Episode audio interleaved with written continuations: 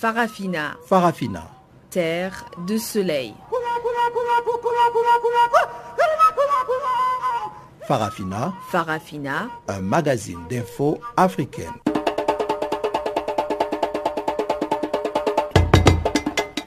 Présentation Pamela Kumba. Bonjour à tous et merci d'honorer ce rendez-vous avec Farafina. Adriane Kenny est à la technique et voici les titres. Bagarre au Parlement sud-africain, les combattants de la liberté économique de Julius Malema échangent de coups de poing avec les agents de sécurité avant d'être expulsés. Ouverture en Guinée d'une session extraordinaire à l'Assemblée nationale en vue d'examiner les textes régissant les élections locales et communales. Et dossier migration, les jeunes Ivoiriens sont de plus en plus nombreux à prendre la mer en quête de meilleures pâtures. Et voilà pour les titres, comme d'habitude le bulletin des informations et c'est Guillaume Cabissoso qui nous le présente.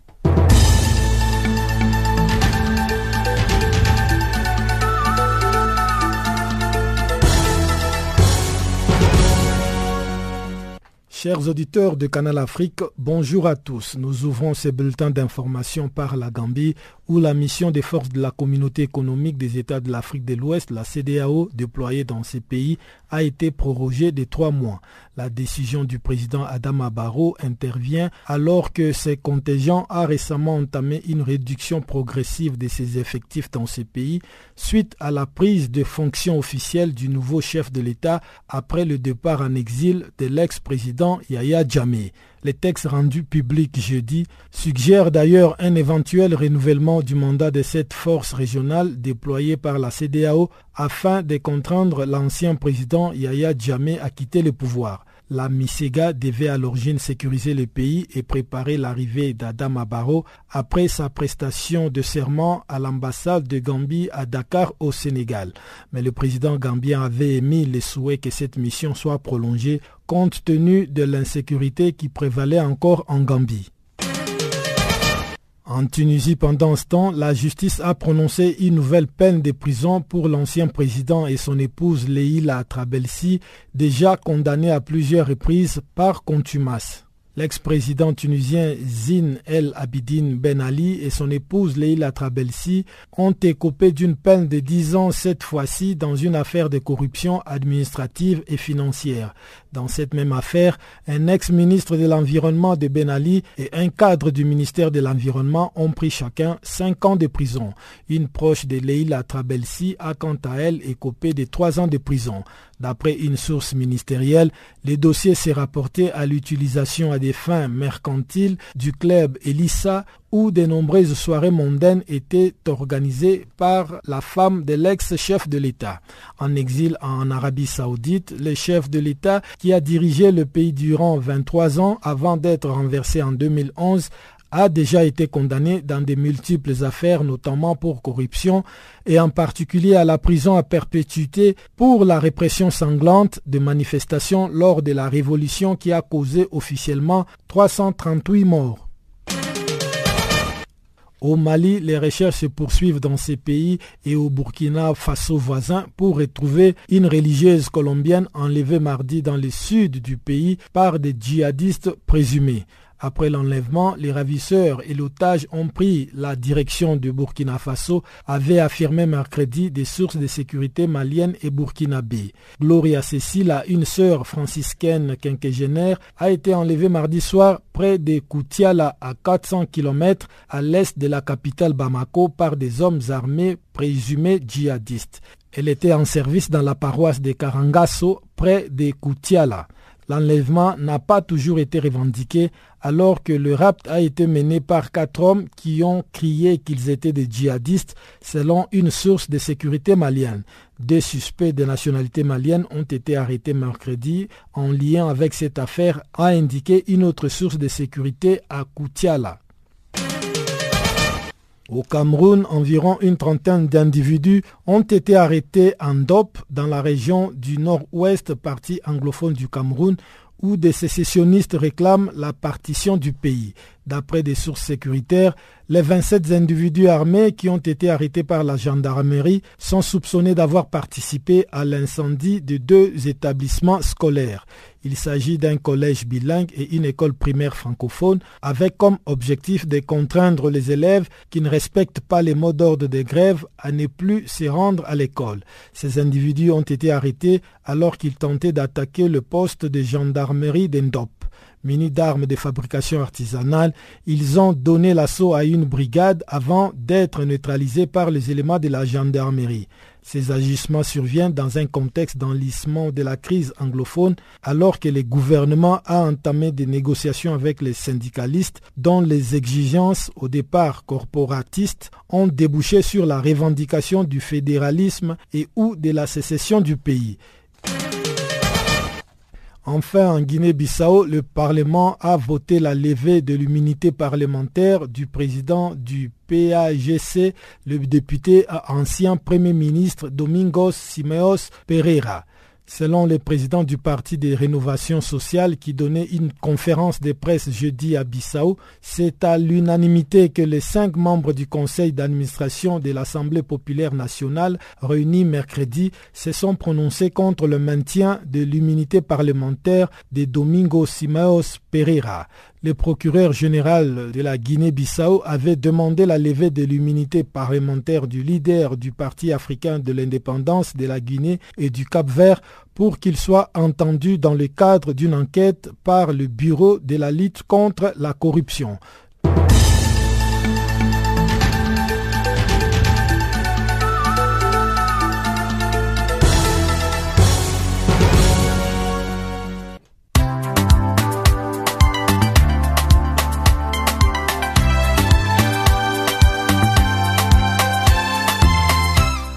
Farafina.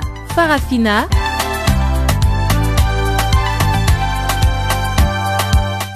L'actualité panafricaine en français?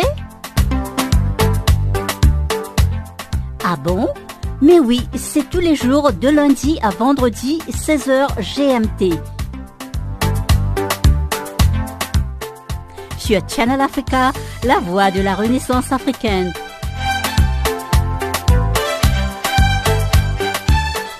Et n'oubliez surtout pas de tweeter French Farafina.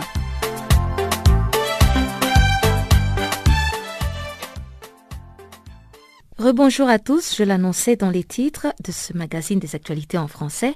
En Afrique du Sud, les députés des combattants pour la liberté économique de Julius Malema ont encore échangé des coups avec des agents de sécurité jeudi au Parlement. Après avoir empêché pendant au moins 45 minutes le président Jacob Zuma de prononcer son discours annuel à la nation, les opposants perturbateurs ont été expulsés après avoir insulté le président. Réaction de l'analyste politique Dr Gaston Calombo. Écoute, le Parlement, c'est un endroit d'échange, non? Les échanges peuvent être euh, parfois très forts, comme on a vu, euh, comme ça se passe dans, beaucoup de beaucoup de parlements. Ce n'est pas seulement ici, euh, on arrive à, s'échanger de coups de poing. Ça arrive un peu partout. quand ça devient chaud, eh ben, les coups vont voler. Mais ce qui se passe, tout le monde connaît les débuts de, de, bagarres dans, dans, dans le Parlement sud-africain. C'était un Parlement paisible. Il y a eu donc la décision de, la Cour suprême, de la Cour constitutionnelle plutôt, avait prouvé que le président euh, Jacob Zuma avait violé son serment de son serment quand il avait prêté serment de protéger la constitution et tout ça, il ne l'avait pas fait. Ils ont trouvé qu'il avait violé cette constitution. Normalement, c'est là je pense que quand tu violes quelque chose, tu démissionnes. Mais lui, il a refusé de démissionner. Et en plus de ça, le président Zuma lui-même traîne beaucoup de casseroles, plein de, de, dossiers euh, où il est euh, euh, impliqué dans les, problèmes de corruption. Ça a commencé avec, avec son ami Shadir Sheikh, c'est passé par Kandla, c'est passé par les Guptas, et maintenant il y a, eu cette décision-là de... Et sans oublier bien sûr la médiatique de la République qui avait trouvé qu'il était redevable au pays. Donc tout ça, ça fait un peu trop pour un président ainsi que euh, la stratégie du groupe de Malema, c'est de forcer le président tout simplement renoncer au pouvoir. Or, vous savez que nous sommes en politique euh, où les intérêts sont énormes. Si on voit d'abord ses intérêts, il sait qu'il peut démissionner, mais les intérêts sont là qu'il doit protéger. Euh, il protégera ses intérêts jusqu'à la fin, peut-être s'il arrive à la fin de son mandat. Ou si l'ANC le force à partir, il peut le faire. Donc, c'est ça, en fait, euh, la tragédie que nous sommes en train de vivre au Parlement là-bas. En fait, ça tourne autour d'un homme, le président de la République, euh, qui traîne beaucoup de casseroles dans, sa façon de conduire les, les affaires de l'État. C'est vrai que le, IFF, les combattants de la liberté économique, ont estimé que le président Jacob Zuma n'était plus légitime, donc il n'avait plus le droit de s'exprimer. Mais toujours est-il que le peuple a besoin de savoir quel est l'état de la nation. Est-ce que les combattants de la liberté économique pourraient utiliser un autre moyen afin de laisser au moins euh, le président s'exprimer sans qu'on assiste à ce euh, chaos? Écoute, le président a violé son serment. C'est ça, en fait, leur point de départ tant que ce problème-là n'est pas réglé, ils ne vont pas les laisser tranquilles. Parce que quand vous parlez d'autres moyens, ils ont utilisé les autres moyens. Donc ils ont utilisé la justice. Et la justice avait tranché. Donc je crois que c'est plutôt au président de pouvoir euh, trouver une stratégie pour que cela n'arrive pas. Parce que les autres, eux, ils seront toujours devant lui pour l'empêcher de parler parce qu'effectivement, euh, ils trouvent qu'il n'est plus légitime pour s'adresser euh, aux députés je crois que c'est au président de faire un grand effort de ce côté-là. Et que pensez-vous de l'attitude du DI et l'Alliance démocratique qui a décidé de, sortir Voyons un peu euh, la violence avec laquelle euh, les combattants de la liberté économique ont été expulsés euh, de la salle? C'est quand même malheureux parce que, comme je l'ai dit tantôt, c'est un endroit où les, débats sont démocratiques. Et ceux qui sont là-bas représentent le peuple dans toute sa diversité.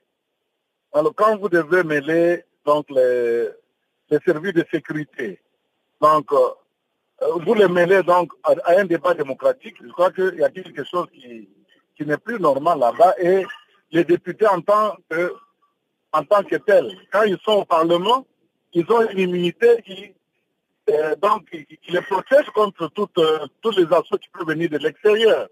On la présence de ces, de ces forces de sécurité hier dans la salle, donc c'est tout simplement, encore une fois, une violation d'un des principes de, la démocratie où le, où le député est libre de s'exprimer comme il veut, tant qu'il est dans l'hémicycle, euh, dans l'hémicycle où il est libre d'avoir une opinion différente de celle de, son adversaire.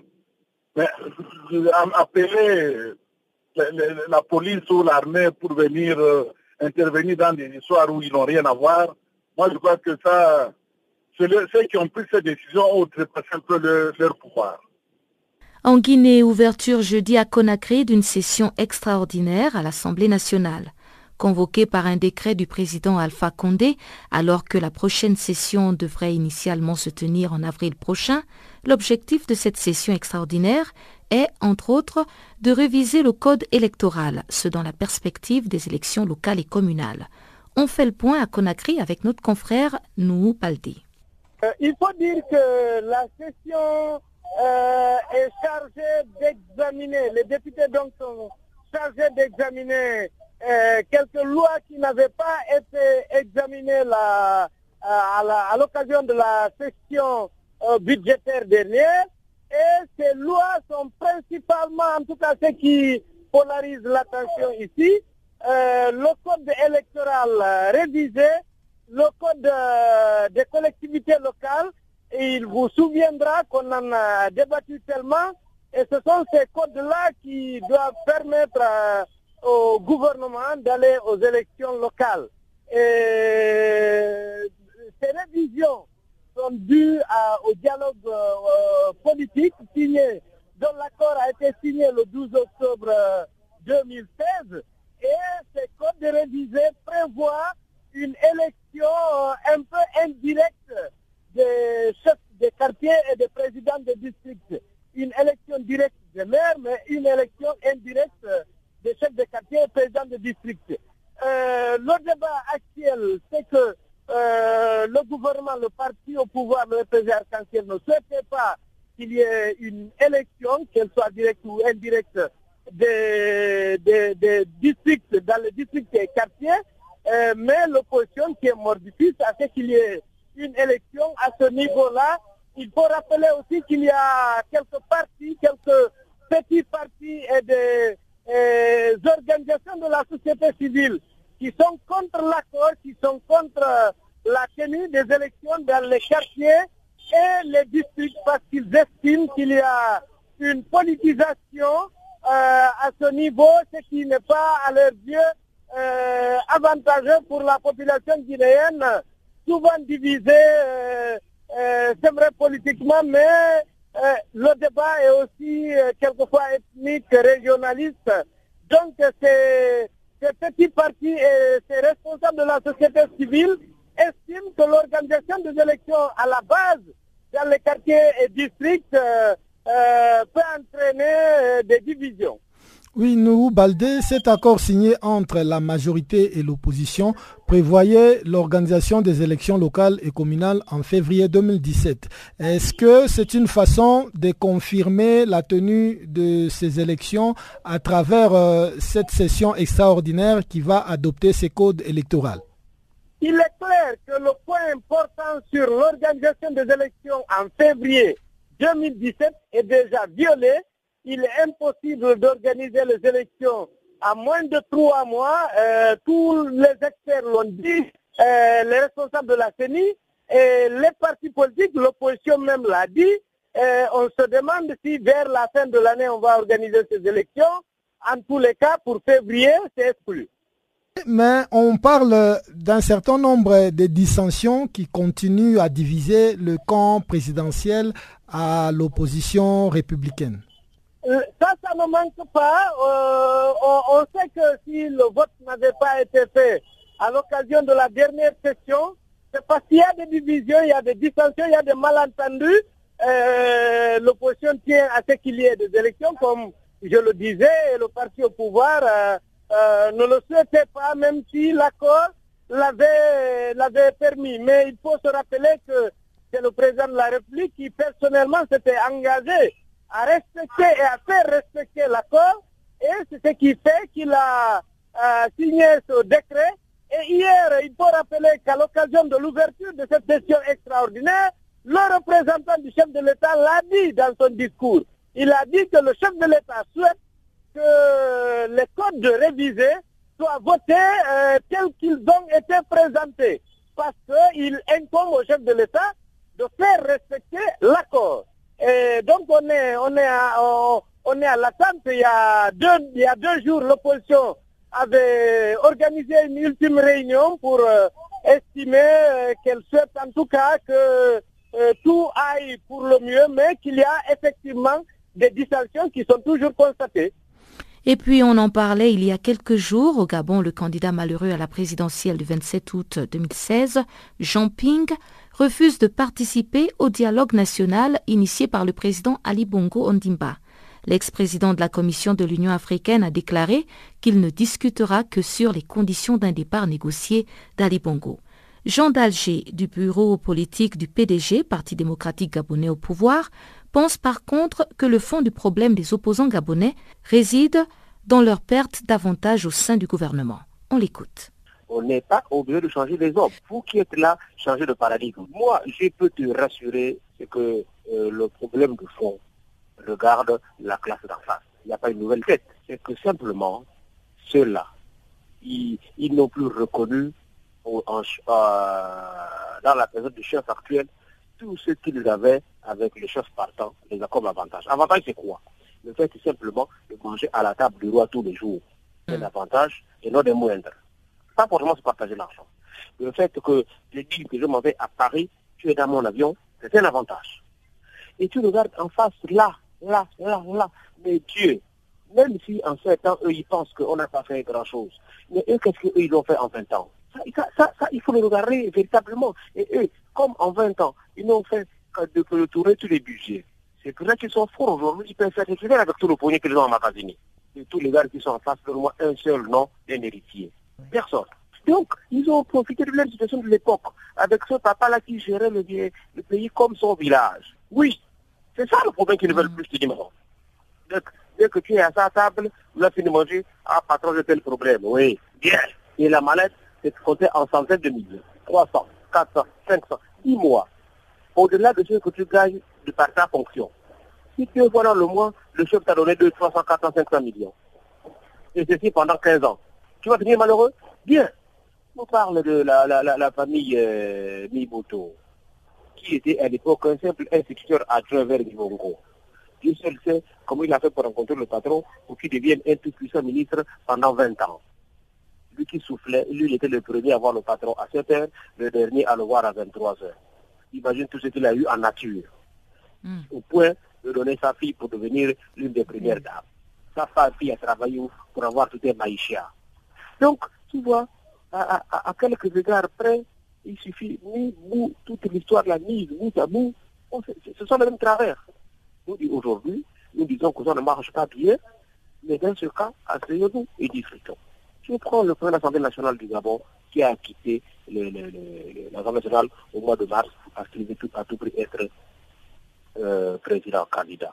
Mais diantre, qu'est-ce qu'il a fait pour rester 20 ans président de l'Assemblée nationale du Gabon Avec pendant euh, une quinzaine d'années 10 milliards de budget euh, programmé pour la construction du bâtiments annexes et pendant 10 ans, il n'y a même pas de briquet sorti de terre, mais l'argent était toujours décaissé. Euh, on préfère rester là où nous sommes, même si ça va mal, parce que nous savons, on connaît euh, qui part et pourquoi il part.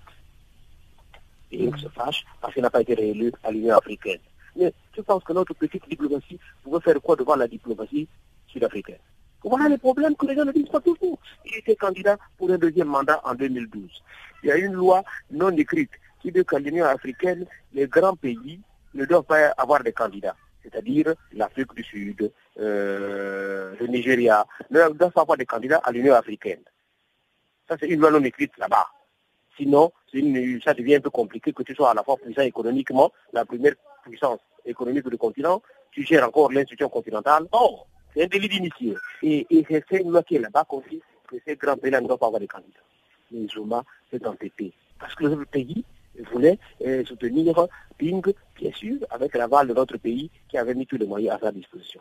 Malheureusement, notre pays, puissant et autres, a fait ce qu'il a fait. Ils ont pris. Parce que simplement, là maintenant, on comprend que Zuma a fait ça parce qu'il prépare sa femme à être présente chez vous. Bon, mm. mais tu penses qu'on peut faire quoi? Quand lui revenait de là-bas, il dit on l'a pas soutenu. Mais toi aussi, Pamela, nous on peut faire quoi? Le patron a donné et les avions, et les sacs d'argent et tout ce qu'il faut. Nous on peut faire quoi devant ça? Donc tu vois, un peu les problèmes de fond, il y a de nouveau sur le soleil, je le redis. Mais si on ne s'assoit pas, comment voulez-vous qu'on en parle Comment voulez-vous qu'on règle la question? Voilà, madame.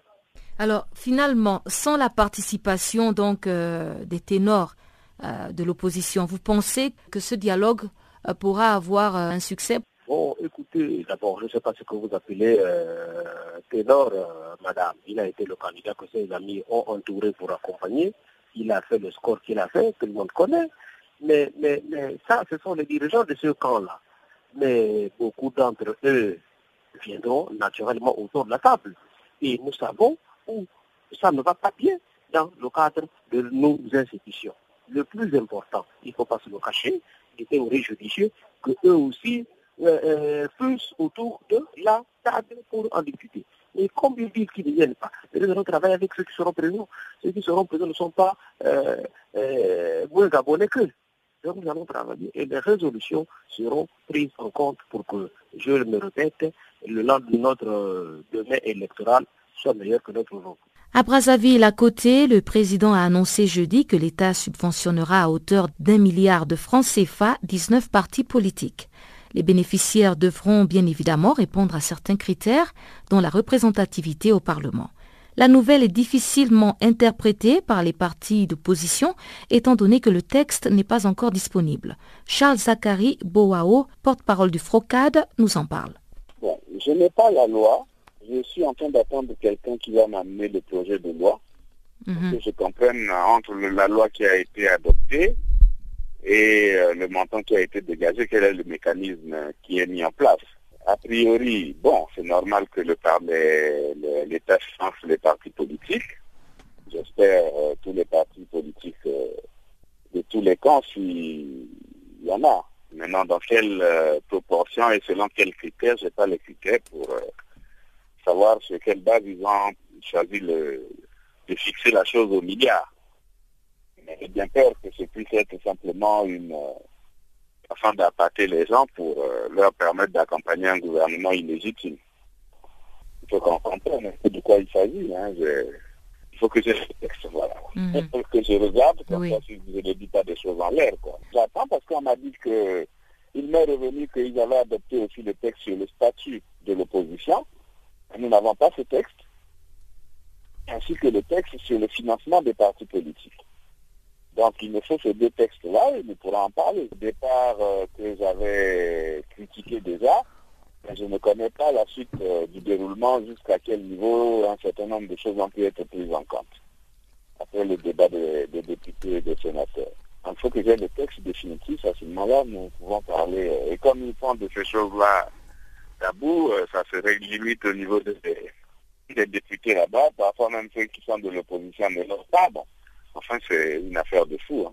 La dépouille du feu opposant historique Étienne Tshisekedi alimente toujours les débats.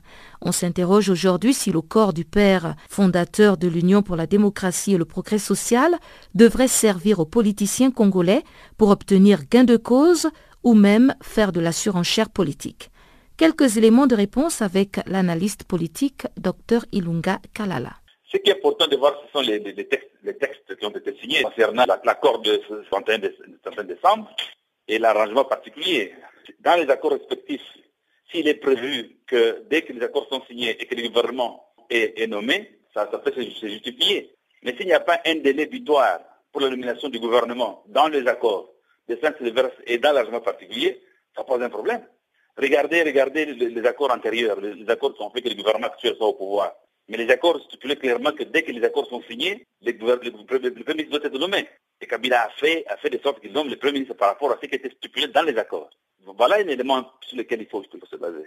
Donc, voir l'accord de Sylvestre avec l'accord particulier. Est-ce qu'il y a eu un délai Est-ce qu'il y a eu une clause qui a dit que dès que les accords sont signés, le président de la République doit signer, doit, nommer un Premier ministre? Là, ça peut s'expliquer. Si ce n'est pas signé, écoutez, vous savez, la politique, c'est ça. Hein il y a des, coups bas, il y a, beaucoup de choses qui, peuvent, ça, la surenchère existe. Mais la réalité est qu'il faudrait que de part et d'autre, que ce soit les gouvernants, que ce soit les, membres du SD Goma, ça fait du dialogue. Tout ça, c'est des dialogues. Depuis mon terme de pourquoi ça doit être une précipitation? Ça peut être la mort. Mais si réellement, c'est ça la conditionnalité, il faudrait que les gens, les gens du, gouvernement et ceux du, rassemblement, y compris naturellement les gens de, la FENCO, les présidents qui ont, qui ont dirigé, qui ont dirigé, qui, ont, facilité que cet accord-là soit signé, qui se mettent ensemble, qui, qui, donnent à la population une solution à, un problème qui se pose. La chose est que la mort des Kapseki n'avait pas été envisagée par rapport, pendant que les accords, les accords se, euh, discutaient. Et voilà que c'est devenu de façon, c'est intervenu de façon inopinée. Mais il faudrait qu'on, si réellement les gens, de part et d'autre, euh, mettent en, premier lieu euh, les, intérêts de la nation et voir la tendance actuelle par rapport à celui qui est mort n'est pas n'importe qui. Il faut, le dire aussi. C'est un, monstre politique. Donc il faudrait que les gens se mettent ensemble, qu'ils discutent et qu'ils trouvent un modèle du 20 qui puisse garantir de part et d'autre qu'il n'y ait pas de perdants et de vaincus. C'est ça le, sens, si réellement nous sommes euh, imprégnés par cette volonté dramatique de faire de sorte que le pays puisse changer. Mais docteur, est-ce que ce n'est pas aussi pousser le, bouchon trop loin de prendre euh, bon, le corps d'Étienne Tshisekedi comme ça en otage? Oui, mais euh, le, problème c'est celui-ci. vous avez affaire à la mort d'un individu qui est très populaire, comme quand, on l'appelle le Sphinx, ce n'est pas, le, mot là ne dit rien. Quand on l'a surnommé Moïse, ce n'est pas par euh, pour présenter qu'il a été Moïse, quand il a au fait, il faut reconnaître le rôle important qu'il a joué pour que cet accord inclusif soit là. Mais le problème, c'est celui-ci. Dès lors que de part et d'autre, euh, on accepte que euh, qu'il y ait un gouvernement dirigé par les gens de, rassemblement et que cela veut dire que le gouvernement actuel, il, existe du point de vue légitime par rapport à ce qu'il avait fait, mais c'est un peu compliqué, mais une fois de plus, il faudrait que les gens s'asseyent, hein, qu'ils mettent de l'eau dans le vin, qu'ils comprennent que c'est en négociant, en négociant, en négociant et en dialoguant qu'on peut apporter à la population quelque chose de positif. Euh, n'oubliez pas une chose, les pressions sont de part et d'autre. Il ne faut pas seulement voir la mort de Tshisekedi. Il y a les gens du gouvernement qui mettent aussi la pression sur l'opposition. il y a ceux de la pression, de l'opposition mettent la pression sur le gouvernement. Mais voilà qu'il y, a un épiphénomène, la chose qui n'a pas été. Il n'y avait pas une prévisibilité, il n'y avait pas personne qui avait anticipé pour, au cas où Tshisekedi mourrait. Mais maintenant Tshisekedi est mort. Comme de part et d'autre, tout le monde reconnaît, le gouvernement reconnaît que c'est un homme pour, lequel il faut un deuil national par rapport au rôle important qu'il a joué pour, pour éclore la, démocratie au Congo. Et que ceux de, l'opposition euh, sont d'accord que le, funérail soit digne de cet, homme-là. Mais il y a un dominateur commun, c'est la valeur réelle du corps de monsieur, c'est monsieur qui est mort. Il est reconnu de part et d'autre. Mais non, il ne faudrait pas que les gens commencent à se lancer des anathèmes. Hein. Voilà, ils font ça, c'est une surenchère politique. Voilà, ils ont de la mauvaise foi. Mais, mais ils, doivent, se mettre ensemble. Autant ils se sont mis ensemble pour arriver à l'accord de Saint-Sylvestre avec un arrangement particulier pour qu'il y ait une très transition. Autant qu'ils doivent se mettre ensemble pour que le mort, c'est ce qu'il soit honoré. C'est ça, il n'y a, pas autre chose. Ils ne vont pas résoudre les problèmes respectifs en rien de part et d'autre en se lançant des anathèmes qui se mettent au-delà d'eux. C'est devenu trop passionnel. Et parfois, c'est devenu trop émotionnel. Le problème est que chez nous, au Congo, la, politique devient, comme le sport, le pourvoyeur d'émotions.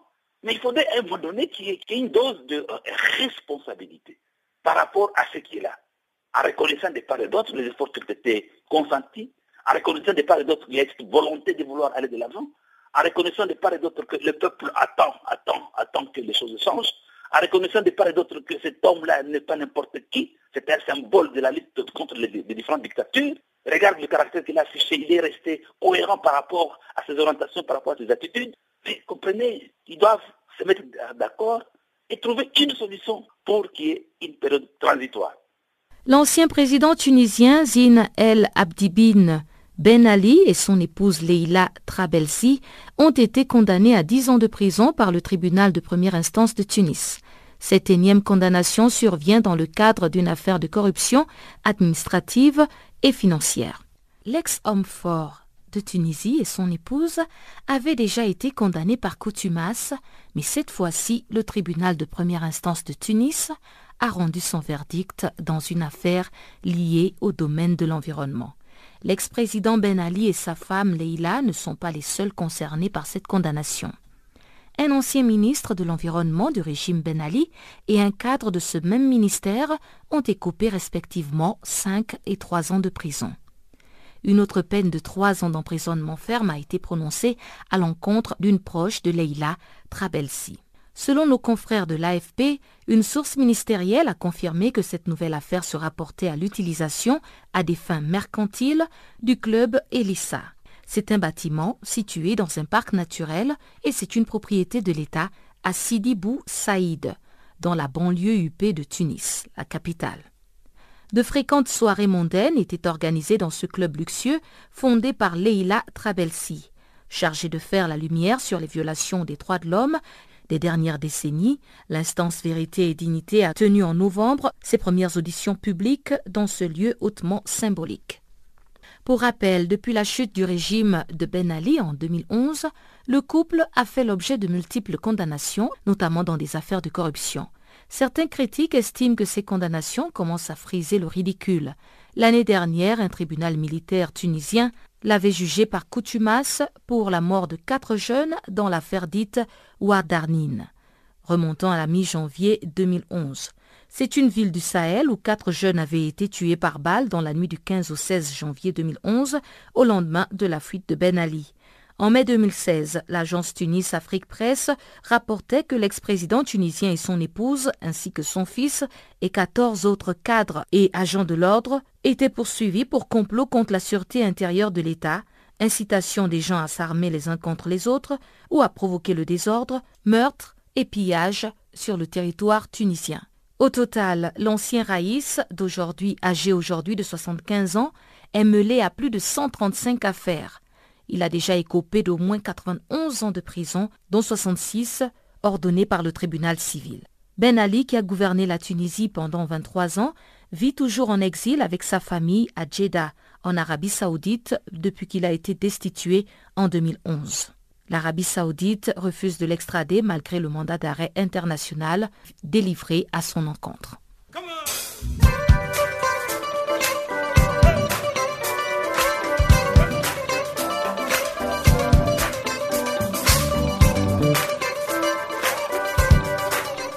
Farafina, votre rendez-vous hebdomadaire sur Channel Africa, la radio panafricaine.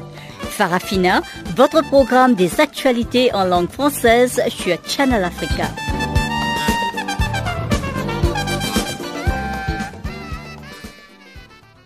Et sans plus tarder, je vous propose maintenant de suivre le bulletin économique présenté par Chanceline Louraquois.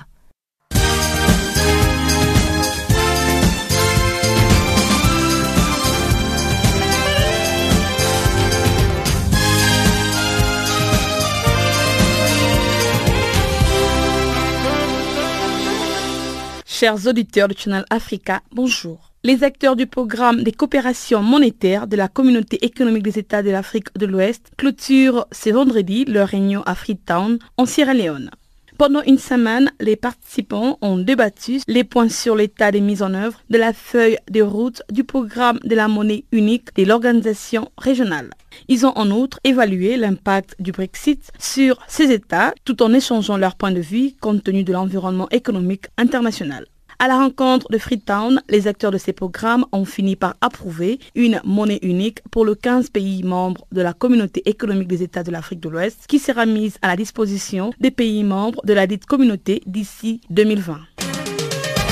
En marge d'un séminaire de services d'impôts organisé le jeudi à Grand Bassam, le directeur général des impôts en Côte d'Ivoire, Si Abou Ouattara, a annoncé que cette direction a mobilisé 1821 milliards de francs CFA sur un objectif de 1869 milliards de francs CFA en 2016. Il se dégage ainsi d'un écart négatif de 48 milliards de francs CFA pour un taux de réalisation de 97,4% en comparaison avec les résultats bruts de 2015 qui s'est chiffré à 1665,5 milliards de francs CFA, le recette sont en hausse de 155,9 milliards de francs CFA.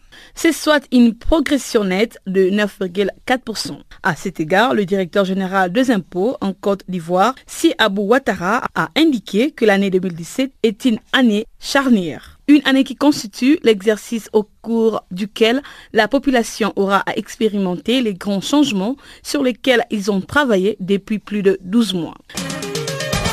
En commémoration de 20 ans d'existence du marché financier, le directeur général de la Bourse régionale des valeurs mobilières, Edo Kossi Amenouvé, a affirmé les jeudi que la Bourse régionale a atteint une performance robuste de 6,9% l'année dernière. Ce dernier a précisé qu'en dépit des perturbations de l'économie mondiale, l'année dernière était exceptionnelle pour la Bourse des lignes monétaires ouest africaines.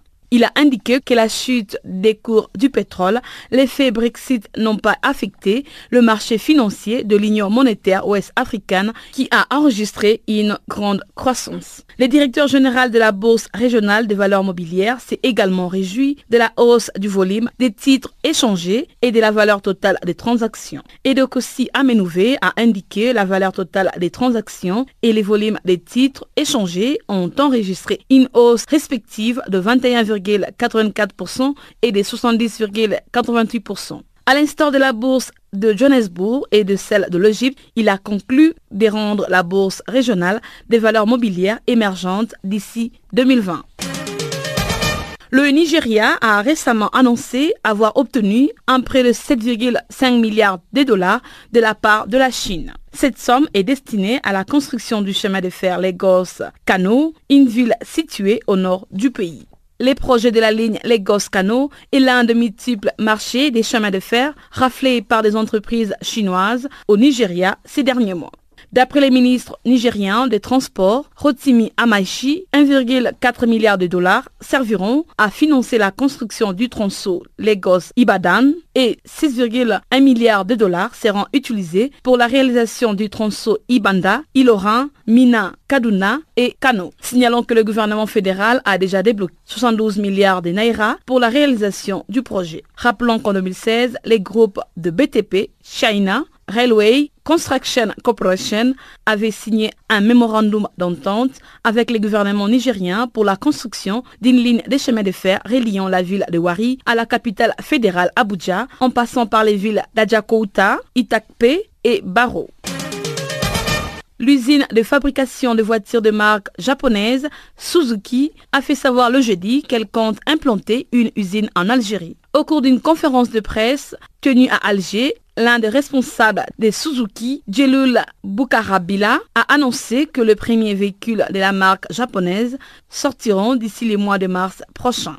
En somme, la firme s'engagera à fabriquer sur place des pièces de réchange constituées des moteurs et des boîtes de vitesse.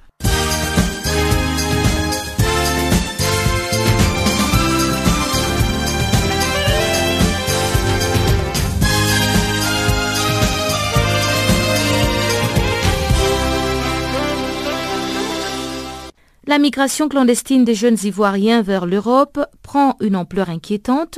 Sur environ 70 000 immigrants qui ont rallié l'Europe par des voies non officielles à partir du continent africain, de janvier à juin 2016, au moins 5 000 proviennent de la Côte d'Ivoire. Les autorités ivoiriennes se sont engagées à s'attaquer à ce fléau qui du reste demeure difficile à annihiler du fait de plusieurs facteurs. Notre correspondant à Abidjan, Célé Marius Kwasi, nous en parle. L'immigration régulière est devenue pour la Côte d'Ivoire un véritable fléau. Ce pays peut être considéré aujourd'hui comme un véritable exportateur de jeunes à la recherche d'une meilleure vie en Europe. Dans un passé récent, la Côte d'Ivoire n'était pas montrée du doigt lorsque la question de l'immigration clandestine était évoquée. Ce n'est guère plus le cas ces cinq dernières années où de plus en plus Ivoiriens tentent de rallier l'Europe et ce par des voies non officielles. Si de plus en plus de jeunes Ivoiriens partent vers l'Europe, c'est bien parce que la Côte d'Ivoire compte aujourd'hui de nombreux passeurs et de réseaux de passeurs très organisés réseaux sont si efficaces que des migrants viennent d'Afrique centrale pour bénéficier de leurs services. La filière la plus juteuse et la plus utilisée au départ de la Côte d'Ivoire est le trajet d'Aloa, Tripoli via Agadez au Niger. La ville de Daloa, située dans le centre-ouest de la Côte d'Ivoire, à 395 km de la capitale économique Abidjan, est le point de départ de nombreux migrants clandestins qui rêvent de rallier l'Europe depuis les côtes libyennes. La fièvre du départ vers l'Europe gagne les cœurs et il ne s'agit pas seulement de jeunes démunis ou issus des quartiers défavorisés. Des salariés et fonctionnaires sont même prêts à investir toutes leurs économies pour financer leur voyage. Les autres ont le choix entre l'endettement ou le soutien de leur famille pour immigrer. De plus en plus de parents sont prêts à s'endetter pour financer le voyage périlleux de leurs enfants. Un voyage à l'issue incertaine dont le billet en aller simple oscille entre 1 500 000 et 2 millions de francs CFA, soit entre 2400 et 3300 dollars américains. Les volontaires au départ avancent presque toujours la même raison fondamentale qui les motive à partir, le manque d'emploi et de perspectives d'insertion socio-économique. Au-delà, partir s'installer en Europe devient de plus en plus un véritable phénomène de mode. Soro Mamadou, le président de l'Union de la jeunesse communale de la ville de Dalois, évoque ici les raisons pour lesquelles l'aventure de l'immigration continue de séduire de nombreux jeunes en Côte d'Ivoire. Le jeune qui a pu atteindre l'objectif, qui a pu arriver en Italie, une fois en Italie, il va poser auprès des véhicules, des édifices qui sont bien jolis et il commande, balance automatiquement ses amis qui sont ici à Dalois dans les quartiers. Quand ils voient ça, ils se disent ben, mon ami a reçu, il faudrait que moi aussi coûte que coûte, j'arrive là-bas. Et vous savez, les appels avec Messenger, c'est pas payant, c'est gratuit. Donc chaque arrêt, ils sont là-bas, ils n'ont rien à faire, ils sont dans les cas, ils n'ont rien à faire. Ils appellent leurs amis, matin, soir, ils causent et leurs amis leur mettent plein de choses dans la tête. Ils disent qu'ici, on nous paye par mois, on est dans les camps, on ne travaille pas, on paye par mois. C'est avec ça que j'ai pu acheter mon téléphone et autres. Et vraiment, ça incite euh, malheureusement les jeunes et qui vont se donner en tout cas à la mort. Lorsque la question de l'immigration irrégulière est abordée, les jeunes sur place ne retiennent que les rares voyages qui se sont soldés par un semblant de réussite en Europe. Rarement ils ne pensent aux nombreuses vies brisées et aux milliers de corps engloutis par la Méditerranée. Les dangers de l'immigration irrégulière sont réels et c'est bien pourquoi les autorités ivoiriennes ont décidé d'entrer en guerre contre ce fléau. Pour décourager les volontaires au départ, la Direction générale des Ivoiriens de l'extérieur, entendez la DGIE, a lancé une caravane nationale de sensibilisation autour du slogan La mer tue, le désert aussi, la Côte d'Ivoire est mieux. Il s'agit pour cette caravane qui sillonne toutes les villes du pays de présenter les dangers de l'immigration clandestine aux jeunes non sans prendre le soin de les écouter pour proposer des pistes de solutions aux problèmes qu'ils évoquent. Si maintenir l'élan de la sensibilisation sur les dangers de l'immigration irrégulière face à la montée en force des réseaux de passeurs revêt une importance toute particulière dans le combat contre ce fléau, il importe par ailleurs de créer des conditions pour l'épanouissement des populations, des jeunes notamment dans leur pays, en amont. Un accès égal au travail, des moyens pour promouvoir l'entrepreneuriat et l'auto-emploi à tous les niveaux pourraient freiner à bien des égards le flux des migrants clandestins vers l'Europe à partir de la Côte d'Ivoire. Depuis Abidjan, c'est les Marus pour Canal Afrique. Au Kenya, le gouvernement a promis de faire appel à la suite de l'annulation par la justice kenyane de la décision de fermer le complexe de réfugiés de Dadaab, le plus grand au monde affirmant que Nairobi a violé ses obligations internationales en ordonnant le rapatriement dans leur pays les réfugiés somaliens qui vivent dans ce camp. Voici le compte-rendu de Guillaume Kabissoso. Nairobi avait pris des cours les réfugiés, les agences humanitaires, l'ONU et ses partenaires occidentaux en annonçant le 6 mai 2016 sa décision de fermer Dadaab et de renvoyer des forces dans leur pays les réfugiés somaliens qui, dans leur majorité, veulent rester au Kenya. Pour justifier sa décision, le gouvernement kenyan avait mis en avant la sécurité nationale, assurant sans en fournir la preuve que c'est là qu'avaient été planifiées les attaques meurtrières des islamistes somaliens Shebab contre le centre commercial Westgate à Nairobi en 2013 et l'université Garissa en 2015. La décision du gouvernement de viser spécifiquement les réfugiés somaliens constitue un acte de persécution d'un groupe est illégal, discriminatoire et donc anticonstitutionnel, avait déclaré le juge de la haute cour John Mativo, se prononçant sur une plainte déposée par la Commission nationale kenyane des droits de l'homme organe officiel institué par la Constitution et l'ONG kenyane Kitu Cha Sheria. Le gouvernement a annoncé dans un communiqué sa volonté de faire appel, reprenant son argument sécuritaire. Notre principale responsabilité est de garantir la sécurité de tous les Kenyans. Le camp a perdu sa vocation humanitaire et est devenu un havre pour le terrorisme et les activités illégales. Le Kenya avait initialement annoncé vouloir fermer le camp fin novembre 2016, mais avait repoussé cette fermeture au 21 mai 2017 à la suite d'une requête du Haut Commissariat de l'ONU pour les réfugiés et sur fond d'accusation de retour forcé des réfugiés somaliens. Le programme de retour volontaire mis en place par le Kenya a en effet suscité de nombreuses critiques des organisations de défense des droits de l'homme qui accusent le Kenya d'user de coercition pour forcer les réfugiés à retourner vivre dans un pays en proie à une insécurité chronique. Complexe tentaculaire, Dadaab, situé près de la frontière avec la Somalie, abrite actuellement quelques 250 000 réfugiés contre environ 320 000 à la mi-2016 en très grande majorité des Somaliens ayant fui depuis 1991 la guerre civile, les exactions des islamistes radicaux et des sécheresses à répétition. Selon le ICR, la diminution du nombre de réfugiés s'explique notamment par des rapatriements volontaires et des relocalisations vers le camp de Kakuma au nord-ouest du Kenya. L'ONG Médecins sans frontières a, elle, appelé le gouvernement à envisager des solutions alternatives à l'accueil à long terme dans des camps d'une telle ampleur et à ce titre évoqué l'intégration au sein des communautés kenyanes ou la relocalisation dans des camps plus petits. De nombreuses voix du monde humanitaire ou universitaire s'étaient élevées pour contester les projets de fermeture du camp et mettre en doute sa faisabilité tant logistique que juridique. Ces experts estiment qu'à l'heure où l'attention humanitaire se porte surtout sur la crise migratoire en Europe et où le Kenya est mécontent de la lenteur des rapatriements volontaires vers la Somalie prévue par un accord signé en 2013, l'annonce était un moyen pour Nairobi de se repositionner dans l'agenda international. Chers auditeurs, la grande actualité s'est terminée pour ce soir, mais avant de nous quitter, je vous laisse suivre le bulletin des sports de Chanceline Louraquois.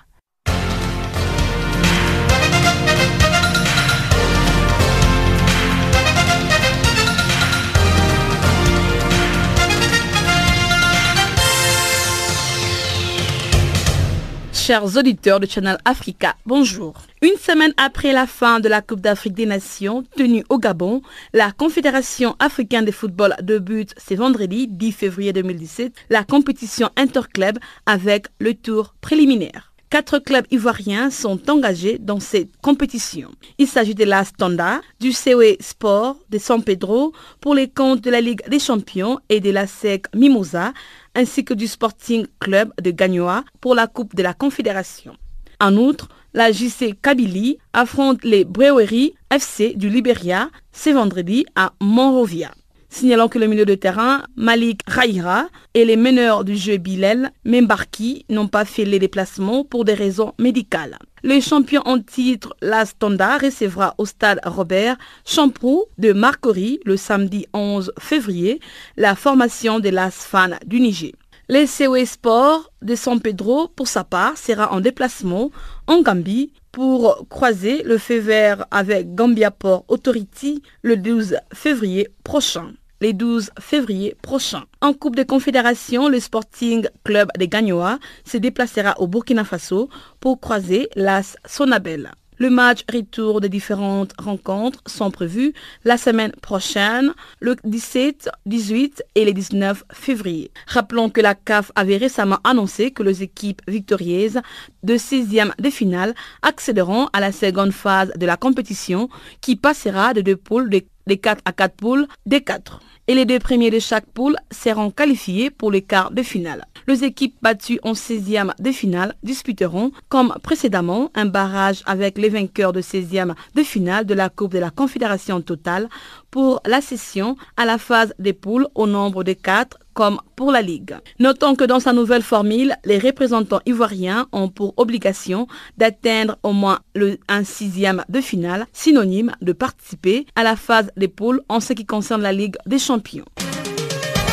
Restons toujours en Côte d'Ivoire avec la SEC Mimosa qui précise au public que le recrutement au sein de son académie est gratuit. À ce sujet, la SEC Mimosa menace de poursuivre toute personne qui réclame de l'argent aux parents pour s'inscrire dans son académie. Dans un communiqué publié le jeudi, le président du conseil d'administration de l'ALSEC Mimosa, Roger Cognet, a annoncé des poursuites judiciaires contre des personnes mal intentionnées qui réclament de l'argent aux parents. Il déclare, je cite, Face à la recrudescence des tentatives d'escroquerie de la part des personnes mal intentionnées, la SEC Mimosa a tous que la participation aux tests de recrutement, l'intégration et la formation à l'Académie Mimosifcom sont entièrement gratuites. Fin de citation. Les présidents du conseil d'administration de la SEC Mimosa ajoutent que le critère de sélection étant essentiellement sportif, aucune personne n'est habilitée à réclamer une quelconque somme d'argent aux parents ou aux jeunes souhaitant de s'intégrer à l'académie Mimosiscom. En Tunisie, mission accomplie pour l'étoile du Sahel. Ils se sont imposés sur les scores d'un but à zéro face au CS Facien dans les Classicos le jeudi lors de la 13e journée du championnat tunisien. Les hommes du Berveloud ont validé leur billet pour les pays off de la compétition. De la tête, le défenseur central Amar Gemal a inscrit le seul but de ces chocs à la 54e minute. À l'issue de l'avant-dernière journée de la saison régulière, la formation étoilée rejoint donc le CSS parmi les qualités. Les derniers tickets se jouera entre l'US Ben Gurdan et le CA Bizertin. Comme pressenti depuis plusieurs jours, l'Algérien Fareh Hachi rejoint le Mamelody Sandom. Le latéral gauche de 26 ans s'est engagé le jeudi pour 4 ans plus une année en option en faveur du champion d'Afrique en titre. C'est le premier Algérien à évoluer en PSL, l'ancien joueur du Grenoble Foot 38 en CFA D4 française. A noter qu'il était déjà arrivé en fin de contrat avec les Sétifs. Recruté par son CA pendant qu'il s'est trouvé à la Cannes 2017 au Gabon, Jordan Ayew a été officiellement présenté le jeudi après son premier entraînement avec ses nouveaux coéquipiers. L'entraîneur de son CA, Paul Clément a indiqué qu'il est prêt et il sera mis à contribution ce dimanche contre le Leicester signalant que cet attaquant international ghanéen débarque en provenance d'Aston Villa pour environ 12 millions d'euros.